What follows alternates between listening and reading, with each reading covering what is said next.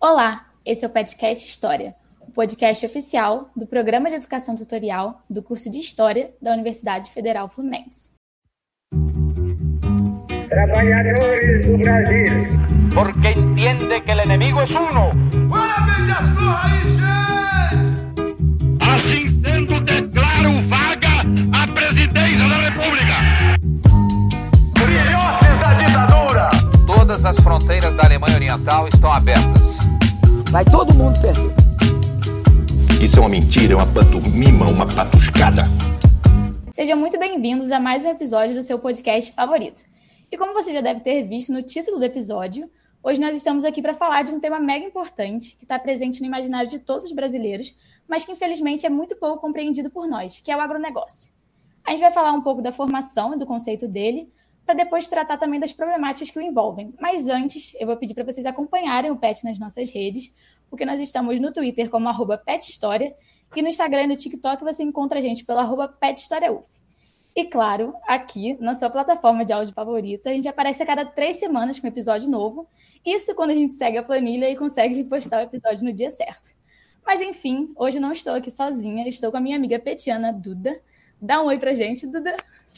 Oi, Gabi. Oi, professora. Boa tarde. Boa tarde para quem está ouvindo a gente. Bom dia, boa noite. A hora que você estiver ouvindo esse podcast. É um prazer enorme estar aqui com esse tema tão importante, né? É, enfim, agradecer o espaço e vamos lá, que vai ser uma conversa muito importante. É isso, Duda. E hoje a nossa convidada é super especial, porque a gente está fazendo aqui um trabalho de interdisciplinaridade com a geografia, veja só. E assim a gente traz aqui com a gente a professora Maria do Socorro, diretamente da UF de Campos. Dito isso, seja muito bem-vinda, professora. Conta para a gente um pouquinho sobre você, sobre o seu trabalho, sobre suas pesquisas. Boa tarde, meninas. Boa tarde a todo mundo que vai nos ouvir. Ou bom dia, né? Depende aí como colocou a Gabi. É, primeiro, eu queria parabenizar vocês pela iniciativa, né? É, parabéns, acho que é super criativo, super inovador, né? Essa, essa dinâmica e essa atividade que vocês vêm desenvolvendo. Então, quero parabenizar vocês e o grupo é, por essa atividade. Então, meu nome é Socorro, né? Geralmente me chama de Socorro Lima. Eu sou professora do Departamento de Geografia é, da UF Campus desde 2009, né? Já tem um tempinho, quando é, a UF da, de campus, né? Ela se expandiu e, e outros cursos foram abertos. Antes só tínhamos um curso, que era o curso de serviço social, e é, os cursos foram ampliados para mais cinco, incluindo é, história também e geografia. Tá? É, então, como tutora do PET, trabalho né, na, no departamento com as disciplinas de geografia agrária né, e geografia da indústria dos sistemas agroindustriais, e outras que aparecer, mas basicamente são essas duas.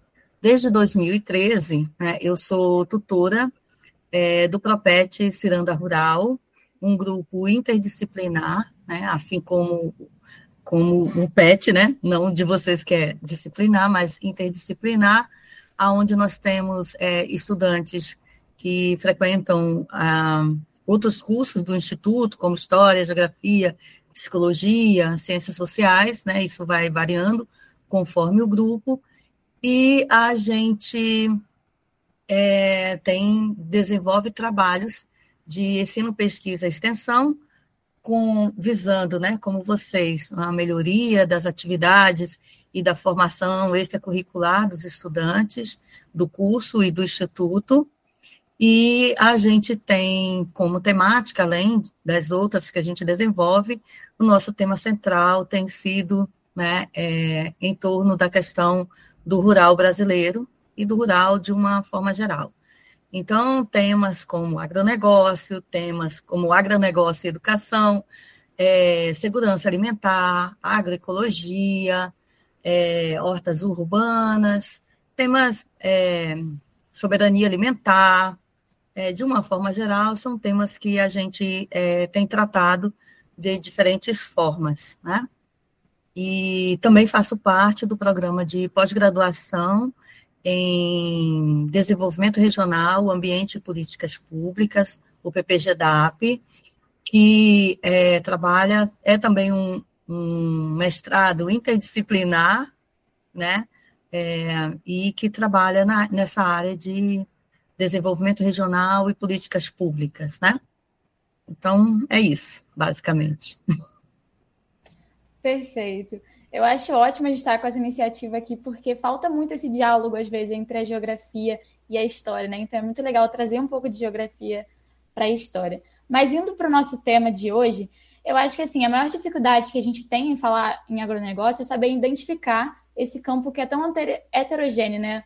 Ou seja, saber quem faz parte do agronegócio. Se é o pequeno produtor da agricultura familiar, se são os grandes latifundiários, se são as empresas de insumos agrícolas, se é o próprio MST. E é de extrema importância a gente saber fazer essa distinção, porque uma das estratégias do agronegócio consiste justamente em criar essa confusão para barrar eles de críticas, né? Então, a gente vê a própria propaganda do Agro é Tudo na Globo, em que em um momento eles estão mostrando monoculturas imensas de soja transgênica, com agrotóxico, com grandes maquinários, muita tecnologia, e logo depois eles estão falando do pequeno produtor, que trabalha assim no suporte do governo, muitas vezes em um esquema de produção familiar mesmo. Isso confunde muita gente. Afinal, esses dois não têm a mesma participação nas decisões políticas, não recebem a mesma atenção do Estado, no que se refere a subsídios fiscais, auxílios, e aí fica muito difícil criticar o agronegócio, porque se cria essa ideia de que o agro é tudo, então, portanto, ele alimenta o Brasil, ele põe comida no nosso prato, ele gera emprego, preserva a natureza, traz riqueza para o Brasil. Enfim, todas essas mentiras que a gente pode ir comentando no decorrer do episódio. Mas, assim, para resumir, a primeira pergunta é: quem são os agentes que compõem, compõem o agronegócio e em que momento que ele se formou? Obrigada pela pergunta, acho muito interessante, especialmente nesse momento é, que a gente está vivendo, né? Esse retorno, especialmente o que nós vivemos durante a pandemia, né? É, não só pela como nós fomos afetados pela pandemia, né, em questão de saúde é, sanitária, né, mas também como durante esse período nós vivenciamos, infelizmente, o retorno do Brasil ao mapa da fome e também vivenciamos durante essa pandemia é, a é, foi muito visível a questão da desigualdade, né? Ela ficou muito exposta, especialmente no que se refere à alimentação, né? Então, só para ressaltar como você falou, né? Se nós alimentamos tanto o mundo, como que a gente explica é, esse grau de desigualdade e como que a fome voltou. Mas essa vem resposta depois. Mas vamos voltar. É, essa associação entre agricultura e modernização, ela é bastante antiga no Brasil, né?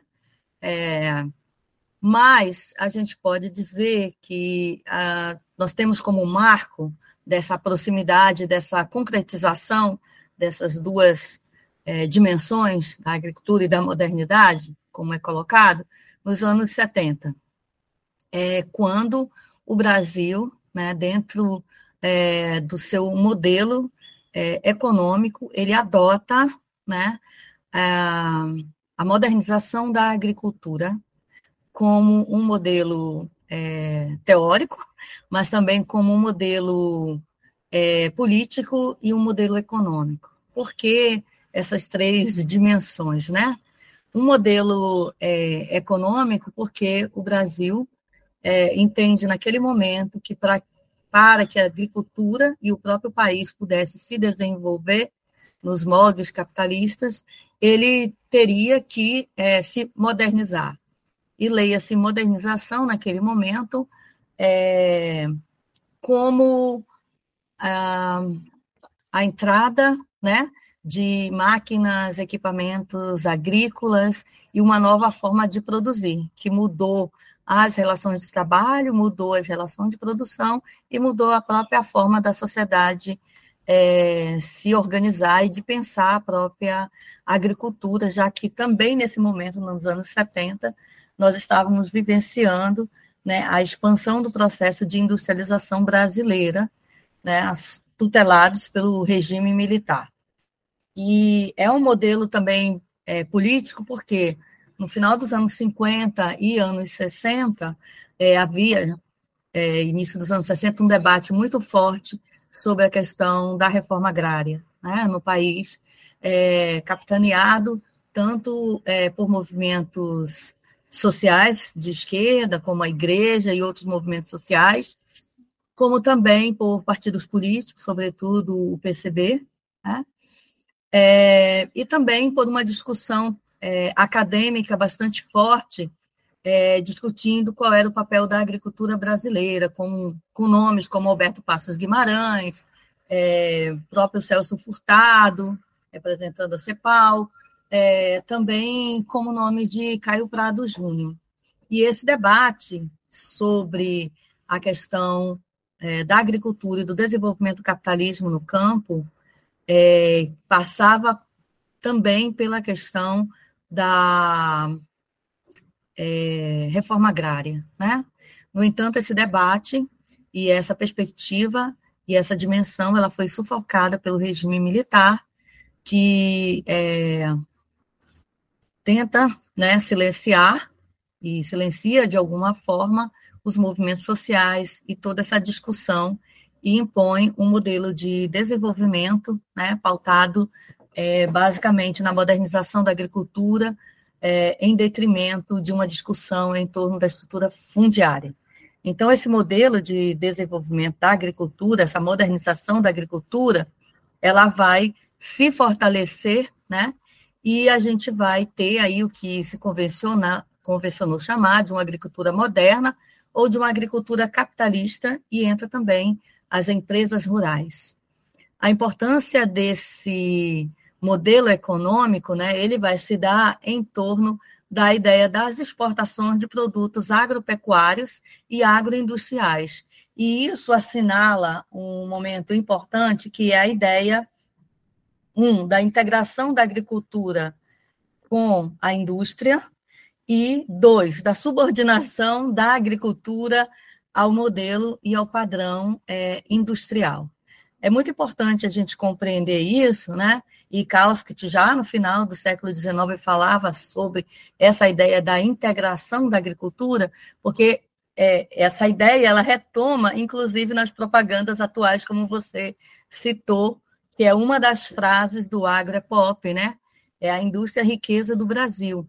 Então, essa ideia de tornar a agricultura um modelo de produção e, um, é, e de produtividade semelhante à indústria é, é uma marca é, muito forte dentro do processo da modernização da agricultura brasileira, que está né, sobre a égide, claro, de um movimento também importante, que é o da Revolução Verde.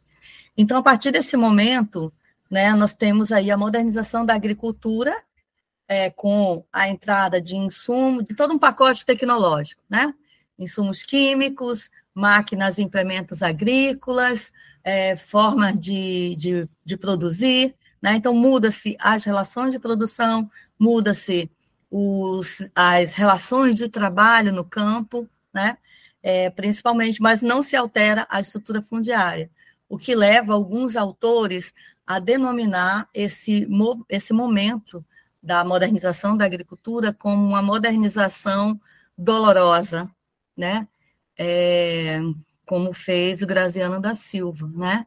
Essa modernização dolorosa significa, em outros termos, que ela realmente aconteceu, mas ela foi muito seletiva, porque ela alcançou apenas um determinado grupo de agricultores, aqueles que conseguiram se capitalizar e que eram empresas é, capitalistas.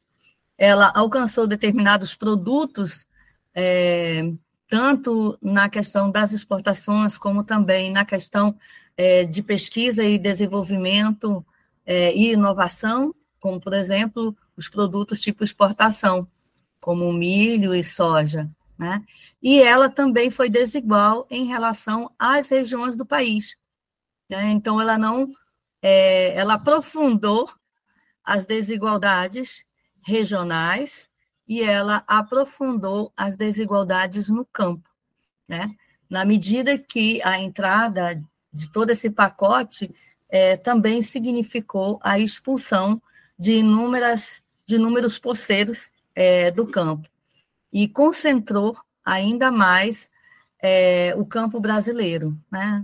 Então, a gente tem hoje, tinha e tem ainda hoje, uma concentração fundiária é, das mais importantes no sentido de perversa, né?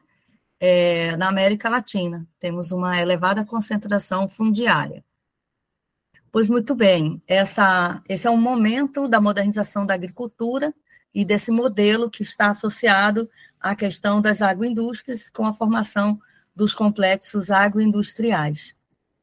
É, no entanto, é, a gente tem um outro movimento é, que está acontecendo sob a égide também da Revolução Verde, que é nos Estados Unidos, aonde é, vem uma discussão, né, é, que procura é, trazer para o debate e mostrar que a agricultura ela ela estava passando por uma transformação que não era mais suficiente falar de agricultura, já que ela estava sendo incorporada, tanto que a gente fala do encadeamento para trás de setores, como do encadeamento para frente.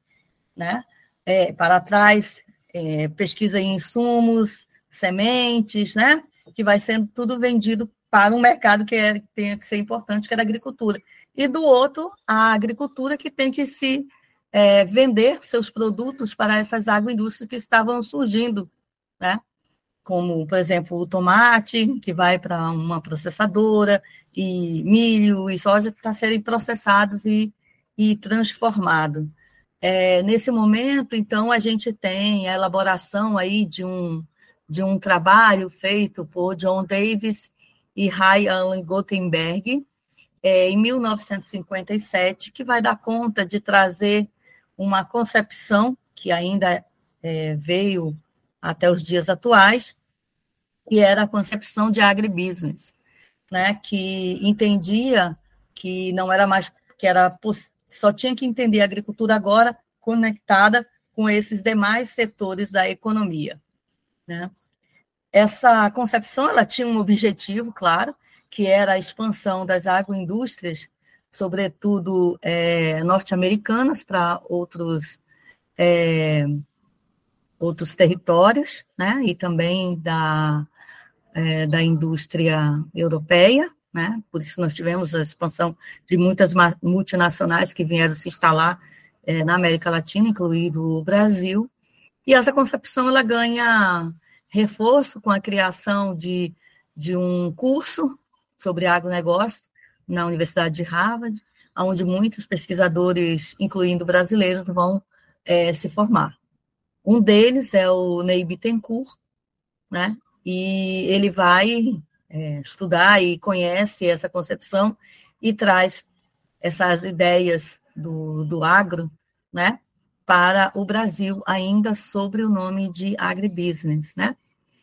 Então, essa concepção ela não, não era muito divulgada, é, mas de meados do, dos anos 80, né?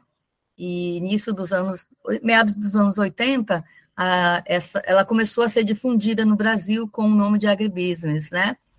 E com o tempo ela foi se tornando é, mais difundida, ela se a portuguesa, né? Passa a ser chamada de agronegócio.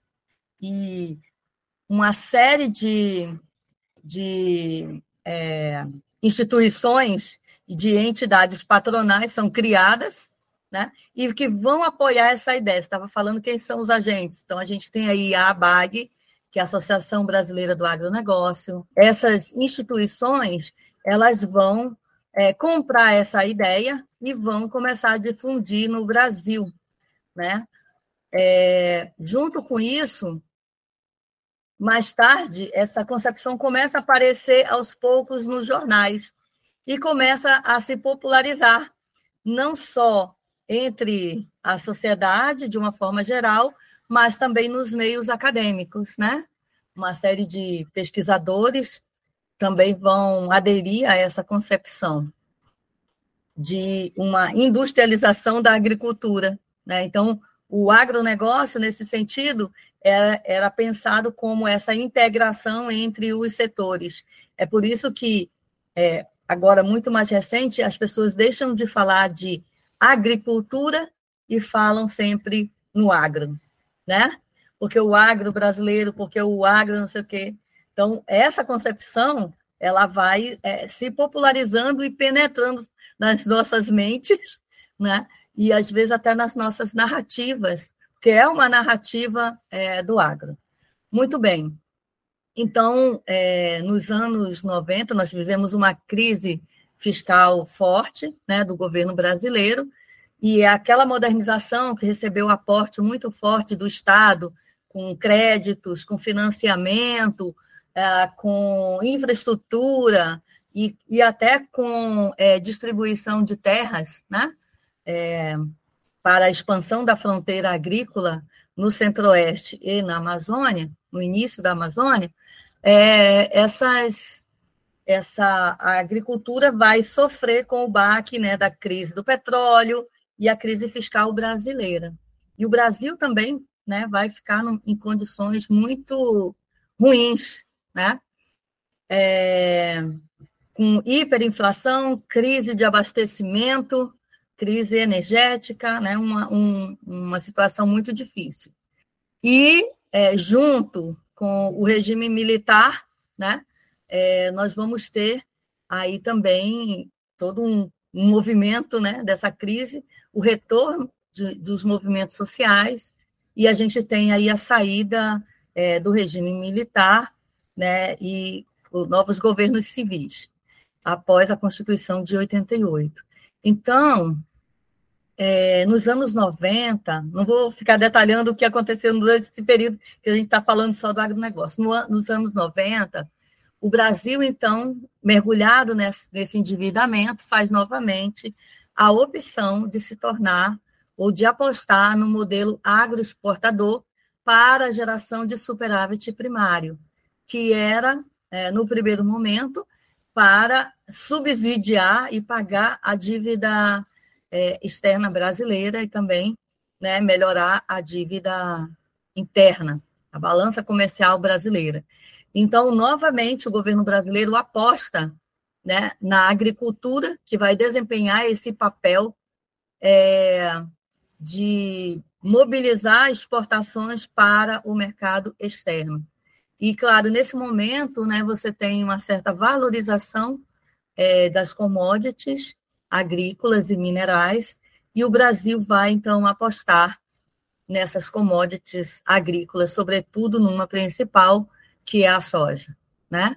Mas também nós temos outras commodities que vão fazer parte, né? Como é, o milho, hoje o milho está em alta, né? Também como uma commodity, o açúcar, é, a, a, o suco de laranja, é, o café. Então, o governo brasileiro ele apostou nessa pauta de exportações como uma forma de tentar equilibrar, o que também nos deixa numa situação de grande vulnerabilidade face aos preços internacionais dessas commodities, né, que tendem a baixar e ser muito, é, como é que voláteis, né? Isso vai depender ao câmbio brasileiro e a outros é, fatores é, externos que podem influenciar e, e, afetar diretamente uma economia cuja base principal é agroexportadora.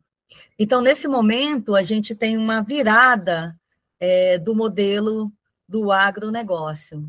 Né? Então, o que, que tem de diferente?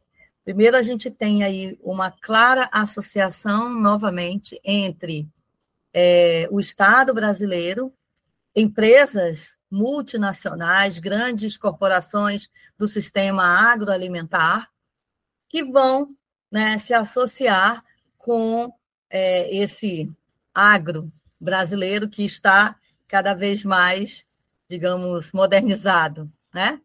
Então essa essa mudança, né, é, vai vai consistir nessa associação entre é, o capital agroindustrial nacional e o capital internacional, junto com a grande propriedade fundiária. E dessa associação também temos outros capitais que vão se associar, como o capital bancário e o capital financeiro, né? E nesse, nessa nova roupagem do agronegócio, a tecnologia da informação ela vai ser importantíssima nessa nova fase.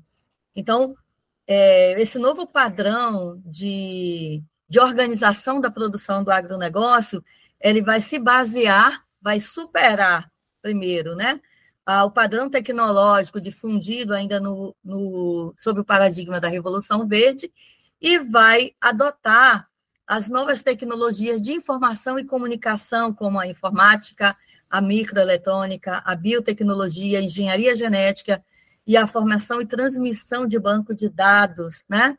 É, isso é importante frisar, porque também quando nós vemos as propagandas e as narrativas, sempre aparece, é, o que eu mais tenho falado agora são os drones, né? E a gente tem visto agora uma certa propaganda, né? De uma novela aí que o drone aparece muito fortemente, outras máquinas. Então, essas novas tecnologias da informação, elas vão superar aquele modelo anterior de, daquela modernização e vão ultrapassar. Então, e hoje nós temos também essas é, o papel da biotecnologia também na formação, na mudança, por exemplo, das sementes, né?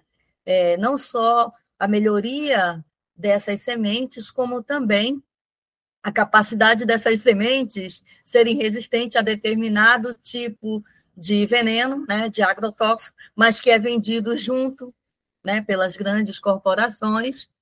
É... Então, a biotecnologia né, ela também vai estar presente muito fortemente nesse novo momento do agronegócio. Nós vamos ter é, um aumento das exportações de soja, milho, açúcar, café, grãos, carne, que são produtos primários de baixo valor agregado, em detrimento de produtos processados. E também de minerais, né? O Brasil também virou isso. Ou seja, ah, uma outra coisa importante é que se na modernização da agricultura, lá naquele modelo dos anos 70, o Estado teve um papel muito forte, sobretudo no financiamento da produção e na pesquisa pública, nós vamos ter um movimento contrário, né, que é a presença muito grande de empresas privadas né, financiando a produção agrícola. Também vamos ter a presença hoje de bancos privados financiando. Temos bancos públicos também, no caso o Banco do Brasil, mas também a presença grande de linhas de crédito para o agro em bancos privados. E o Estado não é que ele se ausenta, mas ele passa, ele tem um papel agora mediador das regulações, né? das normas, de outras institucionalidades que viabilizam esse agro. Então, não é que o Estado saiu, se ausentou completamente. Não, ele hoje tem um outro papel de mediador, de colaborador para que essas outras dimensões possam acontecer.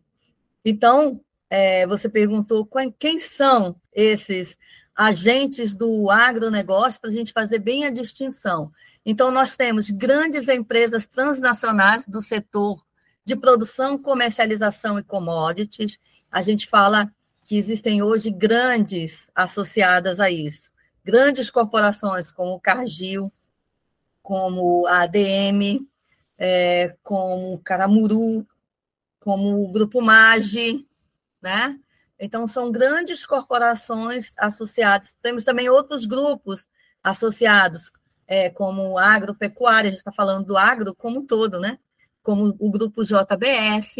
Né? Então, são grandes corporações nacionais e transnacionais que estão ou no mercado da produção, ou no mercado da comercialização, ou das exportações. Então, as exportadoras as empresas exportadoras desse agro, elas também compõem esses que nós chamamos agentes econômicos hegemônicos do agronegócio. Além desses, né, nós temos é, as agroindústrias, né, nacionais e transnacionais, as empresas de logística. Então, vejo por que, que as empresas de logística? Porque as exportações elas aumentaram sobremaneira. E as empresas de logística passaram a ter um papel, a infraestrutura e as empresas de logística passaram a ter um papel fundamental no escoamento dessa produção. Então, as infraestruturas que vieram né, e foram conduzidas também pelo PAC, Programa de Aceleração do Crescimento, e outras infraestruturas de portos, aeroportos, é, e também a constituição das hidrovias, né, e também das ferrovias atualmente, elas estão voltadas para esse modelo agroexportador, ou seja, para exportações dessas commodities agrícolas e minerais. Então, a logística também é um elemento central. E as cadeias varejistas e atacadistas dos supermercados, né? as empresas exportadoras, os bancos públicos e privados que eu já citei, os proprietários fundiários, não podemos deixá-los de fora, e ainda o Estado. Então, esses são os agentes hegemônicos né, que compõem o agronegócio brasileiro. Agricultor familiar não faz parte do agronegócio brasileiro. Quilombola não faz parte do agronegócio brasileiro. Indígenas, né, populações tradicionais, não fazem parte do agro, embora eles queiram colar a sua imagem e semelhança, e até tem uma narrativa de falar que eles fazem parte do agro. Eles não fazem parte do agro. Eles não são atores hegemônicos, ao contrário, são atores contra-hegemônicos, né? Se colocam contra essa narrativa é, que faz parte de um, de um modelo maior de um regime agroalimentar global. Né? Então, esse regime agroalimentar global, ele é sim voltado é, para essa especialização da produção né? e para essa, é, essa padronização do consumo e da dieta alimentar global. Tá? Então, mesmo que queiram falar do agronegocinho e tal, ou querer colar a imagem do agro né, em determinados grupos originários e tal, é uma tentativa e uma narrativa desse poder político, econômico e ideológico, né, querendo associar esses grupos hegemônicos, querendo dizer que eles são iguais. E muitas vezes até esses pequenos podem se confundir, mas eles não são iguais. Né? Existe uma distinção tanto na, em termos da racionalidade de produção e de forma de viver e de, de entender o que é agricultura é, desse regime global capitalista é, hegemônico mundial. Vocês desterram povaréus ao léu que erram e não empregam tanta gente como pregam. Vocês não matam nem a fome que há na terra, nem alimentam tanto a gente como alegam. Perfeito, acho que você falou tudo que a gente queria. É, e sobre isso, realmente é uma estratégia do agronegócio de colocar é, esses, esses agentes menores como se fosse parte do agronegócio também, né? Para legitimar é, uhum. é, uma narrativa. Mas, assim, é, indo para a questão política e institucional, a gente está falando aqui sobre como o agronegócio também é essa questão dessa união do, dos setores antes da, chamam, né, antes da porteira, ou a jusante, a montante, é, então, as empresas que você estava falando de insumos agrícolas, de sementes, é, aí passando pelo próprio cultivo e criação de animais, e depois os agentes do transporte, armazenamento, processamento. E aí que o agronegócio também seria uma forma de todos esses agentes se unirem é, para unir forças e também ser mais influente no cenário nacional, né? E eu acho muito importante falar aqui sobre a questão do papel do agronegócio na política institucional, porque a gente pode falar sobre a FPA, sobre a é, Frente Parlamentar da Agropecuária. que atualmente eu estava vendo aqui, para montar o roteiro, eles têm 300 deputados e 47 senadores. Eu nem eu fazia ideia que eram tantos deputados assim. Bastante. E eles são responsáveis por aprovar muitas daquelas leis assim bizarras que a gente vê na televisão, aprovando o uso de agrotóxicos que assim muitas vezes são barrados em vários países, facilitando a entrada de entidades do agronegócio em áreas de proteção ambiental, mexendo com o código florestal, aprovando pacotes de benefício fiscal, enfim, a famosa bancada ruralista que é responsável por defender os interesses do agronegócio. E aí vale também aqui a gente trazer como que eles estão organizados. E aí, para mim, isso é muito doido quando eu fiquei sabendo que é, é o, o, o, IPA, né? Que é o Instituto Pensar Agropecuária. Que existe, inclusive, um artigo sobre ele que eu estava lendo, do antropólogo Caio Pompeia, chamado Uma Etnografia do Instituto Pensar Agropecuária. Sim, conheço. É muito bom esse artigo. E basicamente esse instituto é composto dos grandes empresários do agro, né? E também desses políticos da Frente Parlamentar Agropecuária e de pesquisadores, consultores que fazem o pensamento estratégico das medidas a serem tomadas por esse campo. E aí esse instituto tem sua sede numa mansão imensa lá em Brasília. Eles fazem reuniões semanais e eles são financiados por essas grandes empresas. E aí o ponto central que eu quero chegar, é, contando sobre a UFPA, a FPA e o IPA é dizer que é importante a gente pensar o IPA nessa articulação direta, como essa articulação direta entre o empresariado e os políticos. E como que as decisões políticas que estão sendo diretamente moldadas por esse interesse privado. Isso é complicado, porque o pequeno produtor não está lá, não está sentado na mesa junto com os parlamentares para defender seus interesses e patrocinar, pagar por isso, né?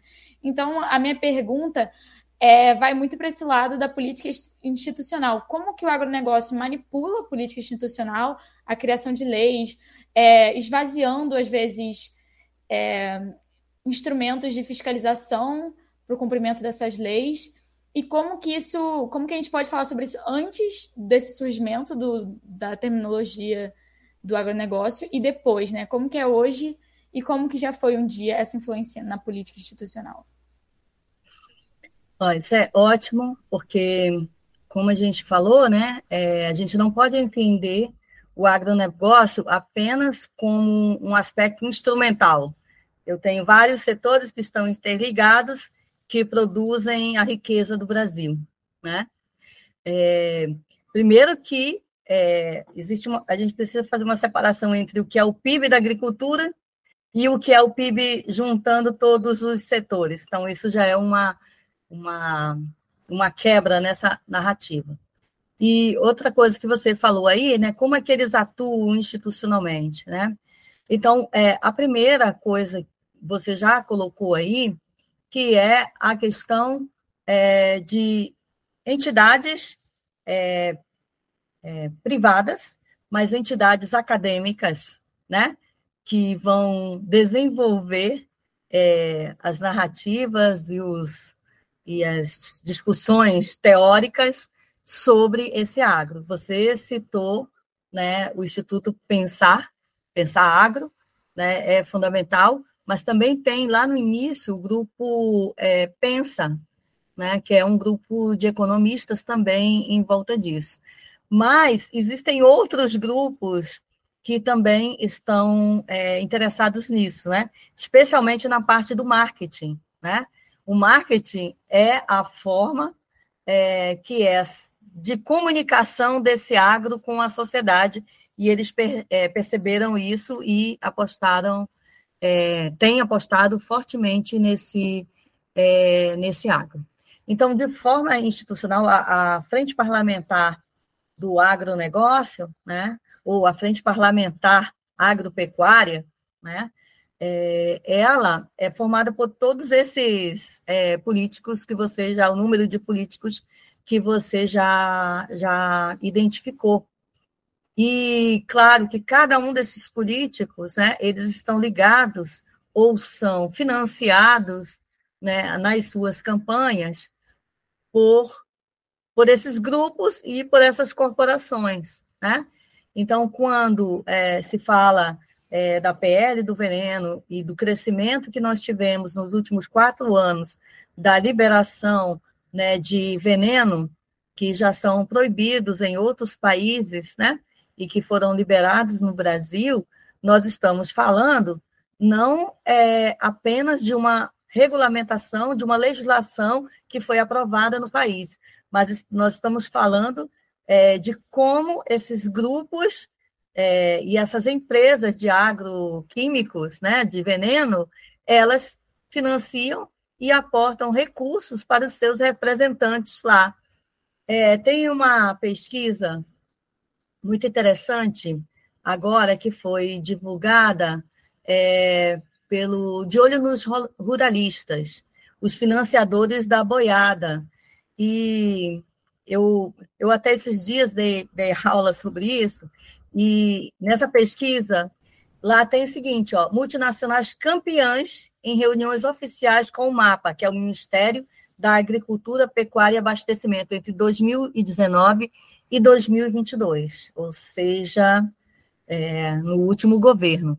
Então, a Singenta, que é nitidamente uma empresa né, ligada ao, ao, à produção de agrotóxicos, ela teve 81 reuniões com o, com o MAPA, né, que é o Ministério.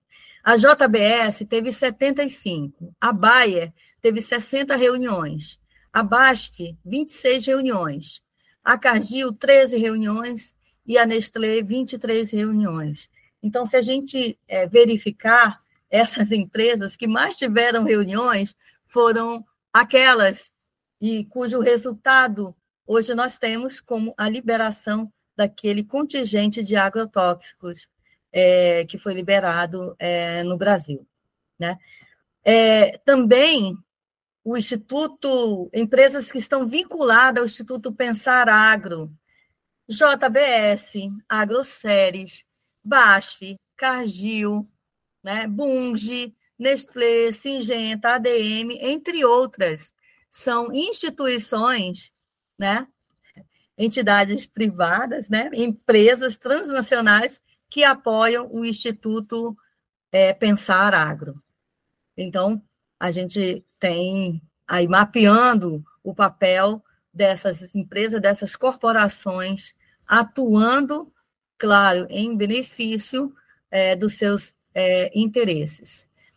É, do outro lado, nós também é, temos outras ações desses grupos, né? Que ficam muito camufladas, mas que é de grande interesse geral. Por exemplo, nós temos a ABAG, que é a Associação Brasileira do Agronegócio, é a ABAG de Ribeirão Preto, criou em 2014 o agronegócio na escola. E o agronegócio na escola, ele visa né, é, difundir é, as percepções né, e o interesse das narrativas do agronegócio junto aos estudantes. E não só junto aos estudantes, mas entre os professores. Então, nesse período de 2014 até hoje, e aí durante a pandemia eles criaram o agronegócio na escola virtual, só entrar no site que vocês vão encontrar. E eles formaram é, um conjunto de educadores para trabalhar o agro na escola. Né? Então, entre 2001 e 2020, isso são dados da fonte deles mesmo, da BAG de Ribeirão Preto. Segundo esses dados, o programa Agronegócio na Escola atendeu 255 mil 952 alunos, formou 3.397 professores, realizou 2.999 visitas, 150 visitas de professores desenvolvidas em 111 municípios e o, o projeto está presente em 626 escolas brasileiras de educação pública. Então, vejam, com isso, o agronegócio, ele também vai formando né, e informando é, opiniões, pensamentos e formando corações para o agro. Né? Então, essa também é uma forma que o agro tem de estar difundindo né, é, as suas ideias junto à sociedade. Um outro exemplo, também na área de educação, eu vou frisar porque é, foi um encontro, foi, se formou um grupo, um movimento é, das mães do agro. As mães do agro são mulheres, né, mães de estudantes, né, de alunos do ensino fundamental e médio, rede pública e rede privada, que não se conformam com a forma que o agro é retratado nos livros. Leia-se livro de história e livro de geografia.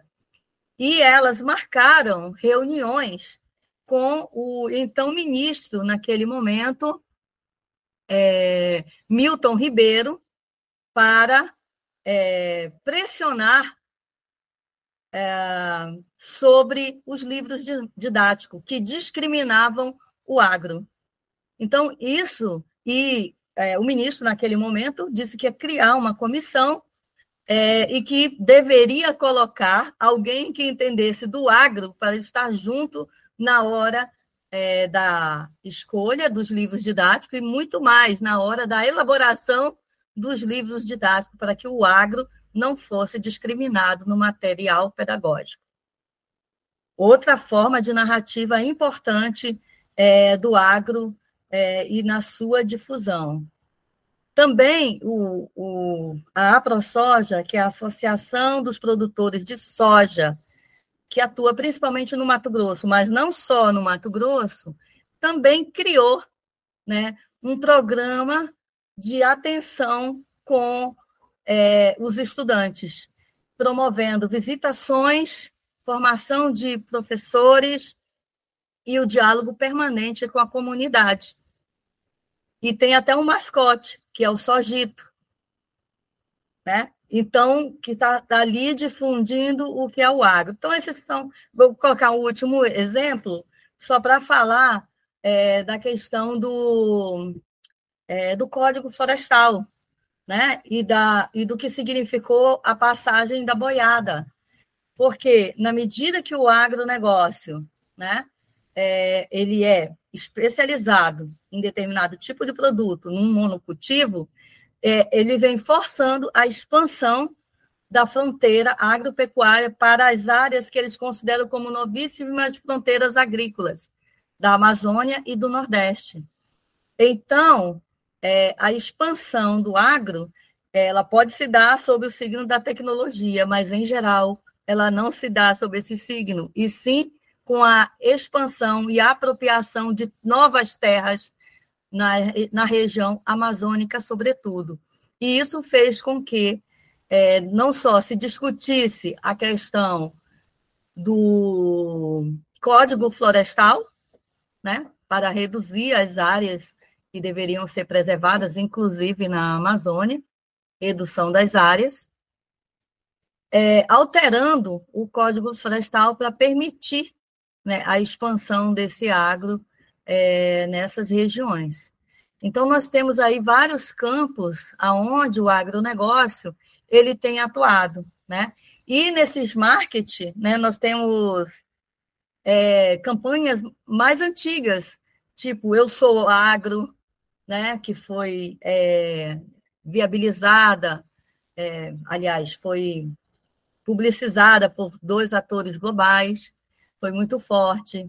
Né? Durante é, a Copa do Mundo, também tivemos o time agro. Então, são inúmeras campanhas que muitas vezes nós vamos é, absorvendo, né, naturalizando e não questionamos esse, é, as formas de atuação do agronegócio, que vai aí se popularizando de tal forma que de tanto ser visto passam a não ser visto no sentido de que nós naturalizamos a presença deles e naturalizamos as novelas, as músicas, né? E toda a forma de é, destruição e de desterritorialização que vem acontecendo com as comunidades e povos tradicionais e originários que são afetados pela, por essa expansão do agronegócio e pela mineração. Né? Vocês se elegem e legislam, feitos cínicos, em causa própria ou de empresa coligada.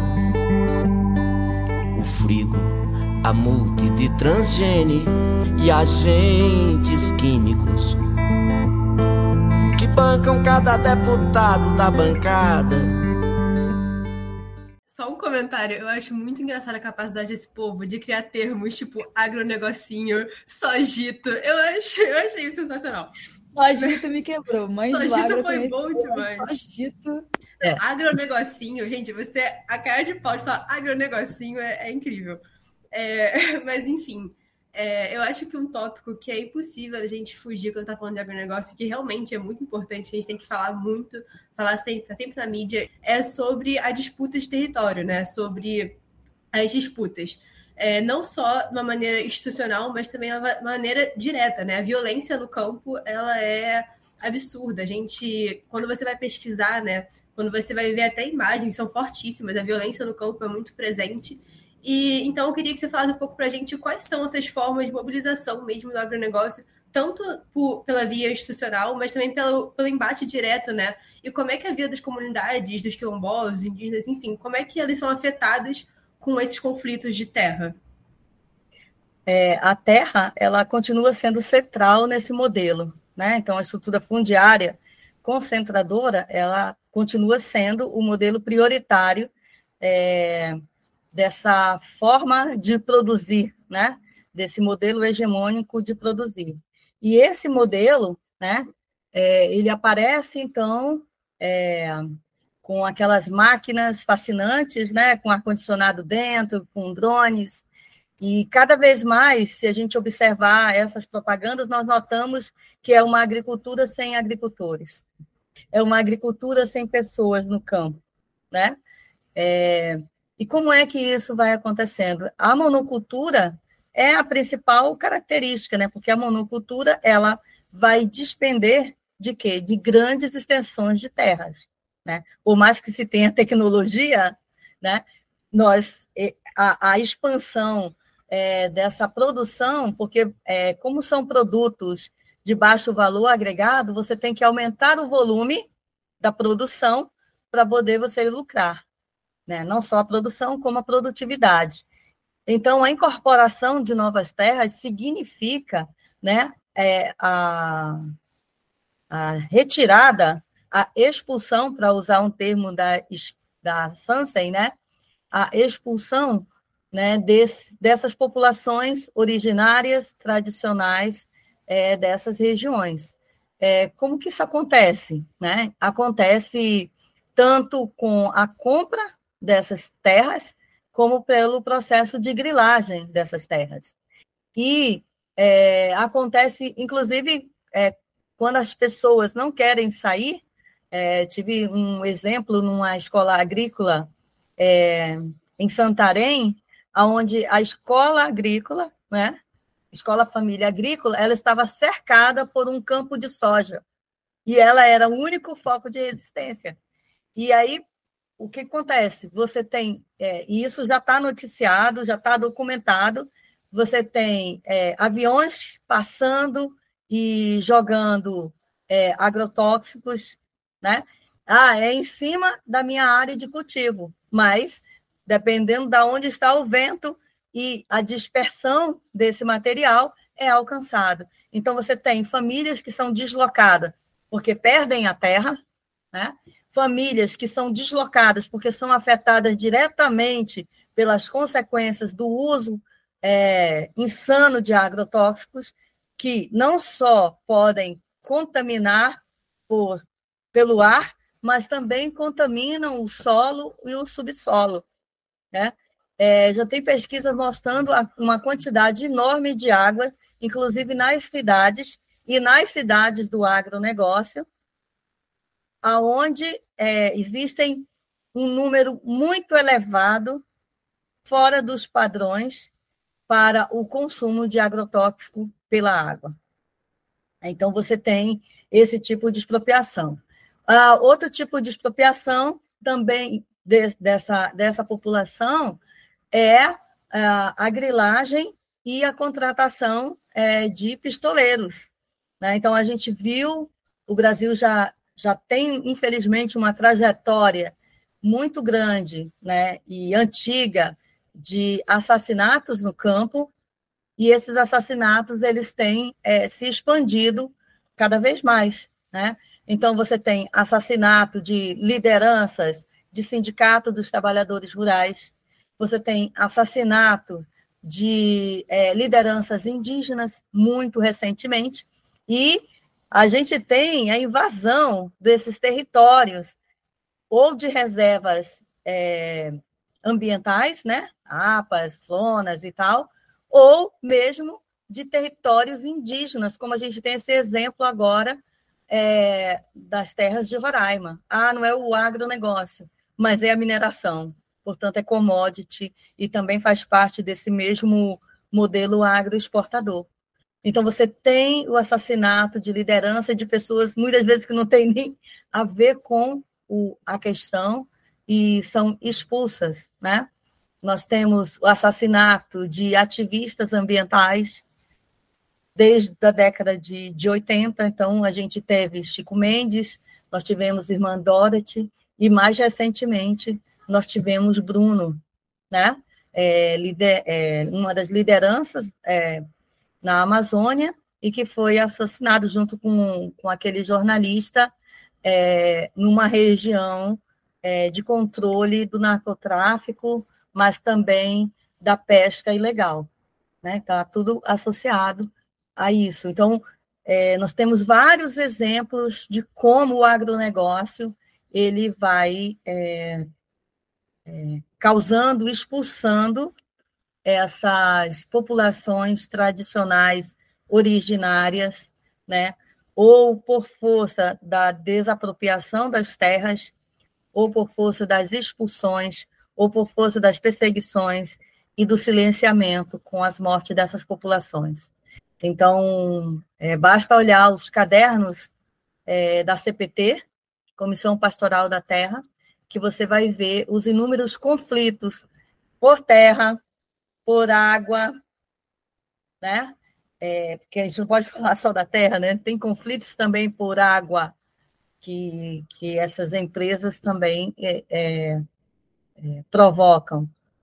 Então, nós temos inúmeros conflitos no campo e que resultam, muitas vezes, no silenciamento dessas populações e na migração dessas populações para outras regiões e para as cidades, periferia das cidades. Então, não dá para pensar hoje o campo separado da cidade, né? São tanto no que se refere à alimentação, quanto no que se refere a serviços ambientais prestados pela floresta, pelas diferentes florestas, quanto no que se refere é, à alimentação e ao trabalho né, no campo. Então, tudo isso são formas que esse agronegócio encontra né, para se expandir em detrimento é, de outros modos de vida, de outras formas e relação com a natureza e com formas de produzir diferenciada, né, e que são completamente ignoradas face a esse modelo hegemônico é, de produção é, alimentar, né? Vocês que podam e que fodem e que ferram. Quem represente pela frente uma barreira, seja o poceiro, seringueiro ou sem terra, o extrativista, o ambientalista ou a freira não, pois é, é perverso demais, né? É, eu acho muito, muito curioso como no meio de tanta violência que a gente sabe acontece, enfim, é, eles ainda têm a, a cara de pau mesmo de querer se associar com o pequeno produtor rural, né, com a família ali que está produzindo. Enfim, a construção da imagem do agro, eu acho que ela é, é bem feita no sentido da perversidade mesmo, né? É, você já falou um pouco sobre esse, esse, esse, assunto, mas eu vou trazer aqui de novo porque eu acho importante a gente falar. É, o agro, ele tá, de certa forma, presente na nossa vida, presente na nossa vida de formas muito subliminares, né? Assim, eu tava lendo um texto, inclusive para montar o roteiro aqui da nossa, da nossa conversa, que falava sobre como é, a, a, música sertaneja tá sempre nos top 10, 20, 50, enfim, das principais plataformas de áudio, mas que isso não é uma coisa natural, né? Não é porque, de fato, o, o povo brasileiro ouve muita música sertaneja. De fato, ouve, mas ouve porque essa música tem um impulsionamento maior. Seja comprando reprodução na rádio, seja comprando reprodução para que as plataformas de áudio recomendem mais essa música para você. Então, acaba fazendo com que você ouça muito aquela música sem, de fato, querer ouvir, sabe? É, é a mesma coisa, sei lá. Quando você vê uma rede social, é, falando muito do Agroboy, ou até, por exemplo, a novela da Globo que vai, inclusive, estrear hoje, né, também, sobre, sobre agronegócio, enfim, vamos até ver como é que isso desenrola. Mas só para falar um pouco, então, sobre essa presença do agronegócio, não, não explicitamente, mas assim, desse ambiente meio agro na nossa vida de formas muito é, sutis, né? E sempre passando uma imagem mais positiva. Então, é, esse imaginário positivo do agro que você já mencionou um pouco, ele é de fato um projeto. E se ele for um projeto, como é que a gente, sociedade civil, a gente evita essa desinformação e se blinda um pouco disso? É, ele é um projeto, né? Porque é, a ideologia e o agro, né? Na realidade, a gente está falando de ideologia. E a ideologia, ela é, é a formação de um discurso né, de um determinante, de um, de um determinado capital social, né, é, para obter resultados é, de seu interesse, né? Então, ela está, é, essa ideologia do agro, porque geralmente a gente fala assim, porque MST, porque qualquer movimento, né, é ideológico, e o agro não é, ele é profundamente ideológico nesse sentido, né?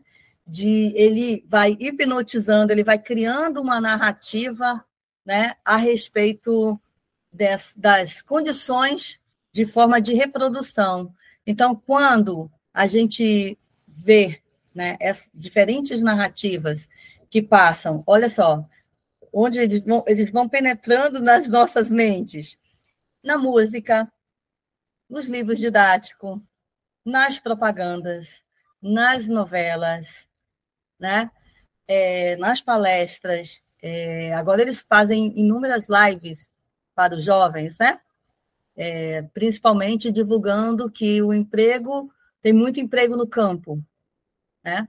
Mas a gente acabou de ver que não é bem assim, tem muito emprego no campo. Né? Então essa construção, essa narrativa é uma narrativa ideológica, né? É, de pensar como determinados grupos eles vão construindo, que eles, não só eles acreditam, mas eles vão construindo de forma a que é, mais pessoas sejam mobilizadas e, portanto, isso vai criando uma certa inércia e, muitas vezes, uma árdua defesa por parte é, dessa sociedade né? Que não consegue, por conta dessas diferentes narrativas pelas quais somos bombardeados todos os dias e o dia inteiro, né? Se você está assistindo TV, você vê. Se você ouve música, você vê. Se você pega um livro, você vê. Se você vai num encontro, você vê. Se vai num show, você vê. Então, é, essa narrativa ela vai se consolidando como uma narrativa e como uma concepção é, hegemônica, ideológica, de um modelo de agricultura que tem aí os aspectos. O que, que o agro traz quando fala nisso? Uma ideologia de crescimento. Né? Então, há um crescimento econômico, há o um crescimento, e daí as narrativas. Somos os maiores exportadores, somos, produzimos não sei o que mais uma narrativa de crescimento. Uma outra narrativa que vem junto com esse agro, né, é essa narrativa de ser bem-sucedido, né? Então, aquela ideia do Chico Bento, de um agricultor atrasado, essa ideia, ela é, vai sendo massacrada, é, mas é claro que existem os rudimentares e tal, mas nós não, nós somos os modernos. Então, o uso da tecnologia para referendar essa narrativa também é importante. Outro aspecto é, interessante dessa, dessa narrativa, né, dessa ideologia, dessa modernização, além do, do crescimento, né, é, são os benefícios que trazem em termos econômicos, sustentáveis, porque a ideia do sustentável ela está presente, né? Então, é uma certa ideia de sustentabilidade do próprio modelo, não é, uma sustentabilidade é, da, da, dos ecossistemas, né? Então, você vê, por exemplo, é, os usineiros, né?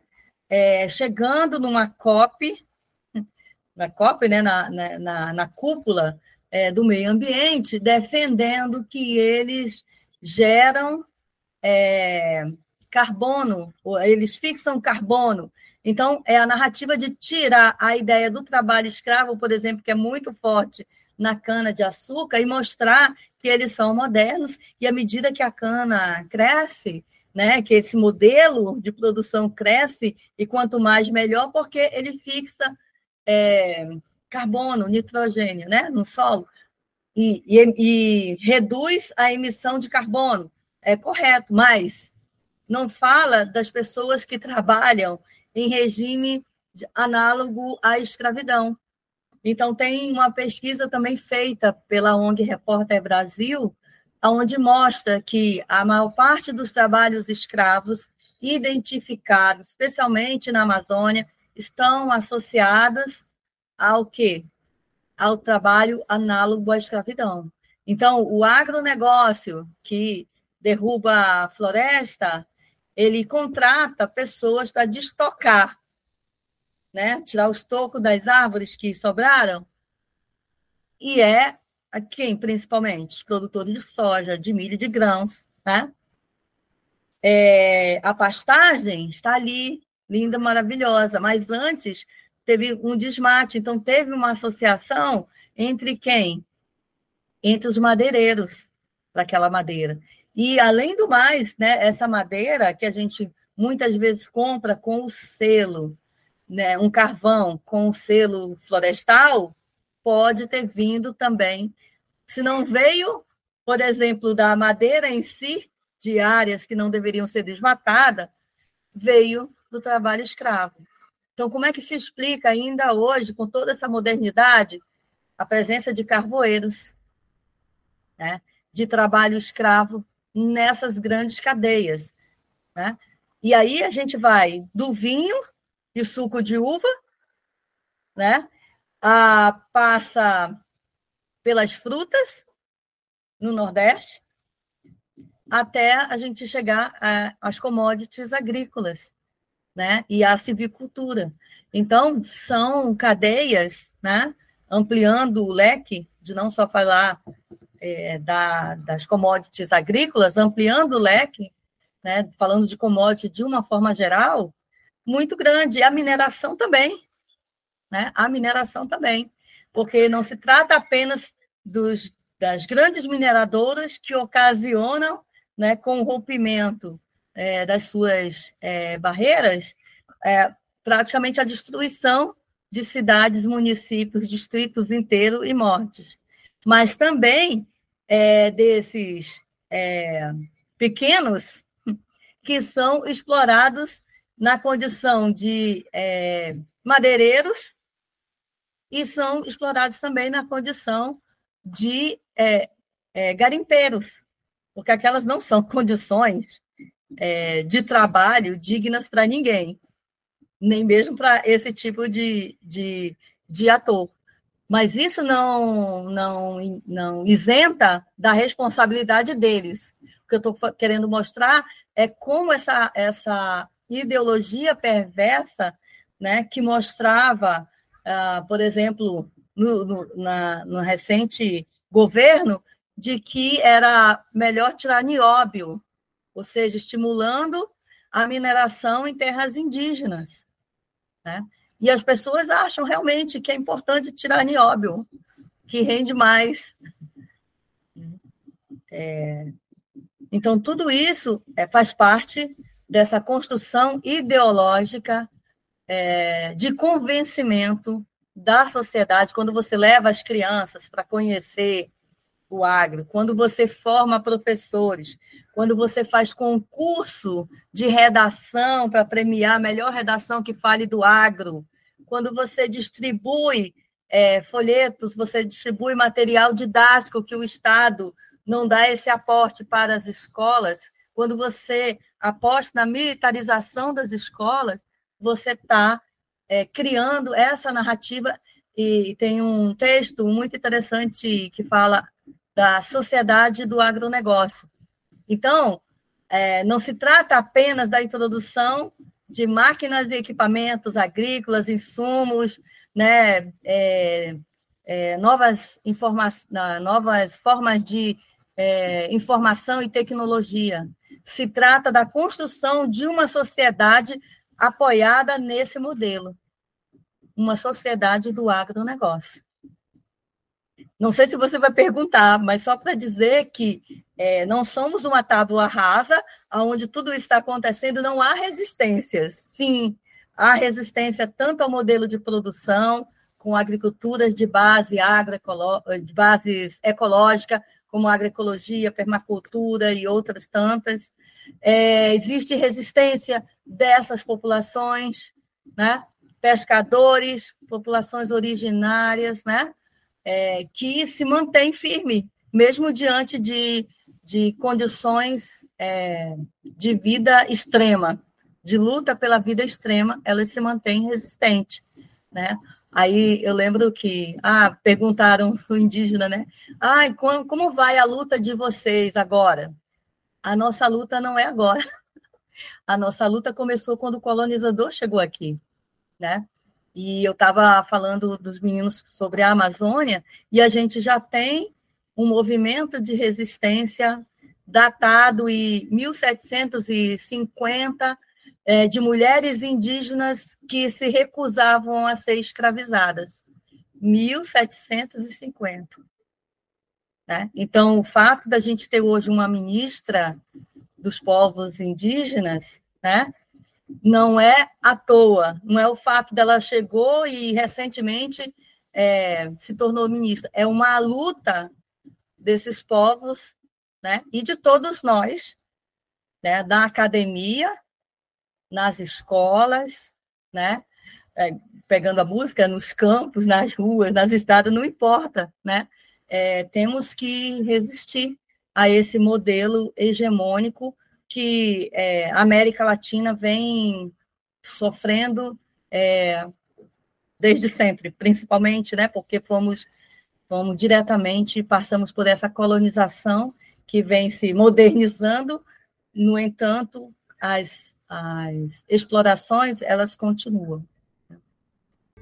Quando eu vejo cenas de horror tão fortes,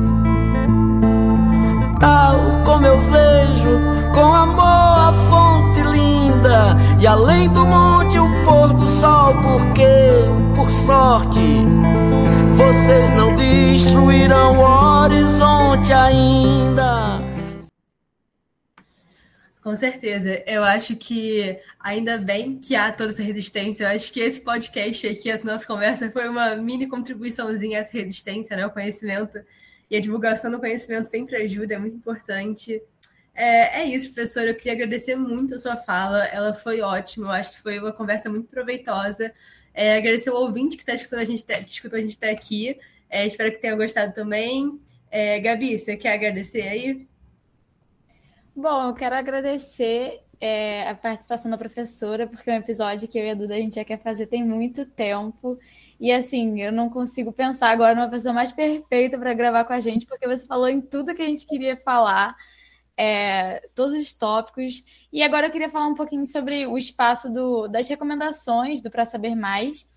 E primeiro eu queria fazer uma recomendar um podcast que se chama Jornal do Veneno, que é da jornalista Juliana Gomes, que eu e a Duda somos muito fãs.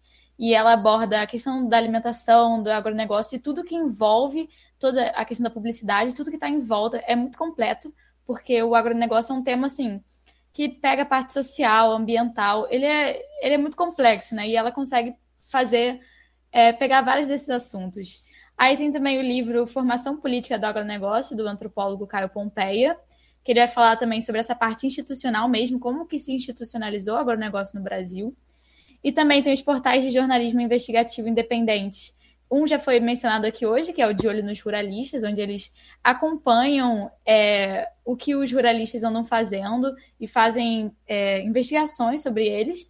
E também o Joio e o Trigo, que tem um podcast. Eles têm, eles são um portal de jornalismo, mas eles também têm um podcast chamado Prato Cheio, que eles pegam também essa questão da alimentação, das indústrias, da publicidade, da política. Então, são todos muito completos e vale a pena acompanhar e ficar sabendo mais sobre esse assunto que é tão importante. E perguntando para você também, professora, se você tem alguma recomendação, livro, série, filme, podcast. Ah, temos, temos bastante. Eu posso é, dos livros encaminhar para vocês, né? Eu claro. acho que você já, já colocou aí, acho que é importante esse, esses dois do, do prato cheio e dos é, como é que é, de olho nos muralistas, acho que são dois é, bastante importantes, né? É, e aí tem, tem mais, tem livros, né, que, que a gente pode indicar, tem um livro é, que saiu Pandemia e agrone... agronegócio. Doenças infecciosas, é, Capitalismo e Ciência, do Robert Wallace, também é um bom livro, né? Ele é assim grossinho, mas vai lendo de pedacinho vai rápido. Acho que é também um bom livro para você é, é, se debruçar, né? Que tem temas atuais. É, tem também livros do professor Guilherme Delgado sobre financiarização da agricultura. E aí, meninas, eu queria é, parabenizá-las pela iniciativa. É, acho que foi muito boa essa iniciativa. Espero ter, de alguma forma, colaborado com vocês, né? É, e eu desejo sucesso no, nesse trabalho de vocês e continuamos na resistência, né? E convidamos né, todos os, os demais ouvintes né, que, é, de alguma forma, encontre o seu caminho de resistência, né? É, eu acho que é isso. Muito obrigada pelo convite. Em nome do PET Ciranda Rural, eu agradeço muito e espero que a gente possa se encontrar é, mais vezes. Obrigada, gente. Obrigada, professora. É, enfim, agradecer de novo aí todo mundo que ouviu a gente, espero que tenham gostado. E agora eu vou dar os créditos aqui. O roteiro e a apresentação foram feitos pela Gabriela Docher e por mim, Eduarda Veras. A edição vai ser feita por mim também, Eduarda Veras, e a revisão vai ser feita pela Giovanna Teperina. Eu espero que vocês tenham gostado e até mais.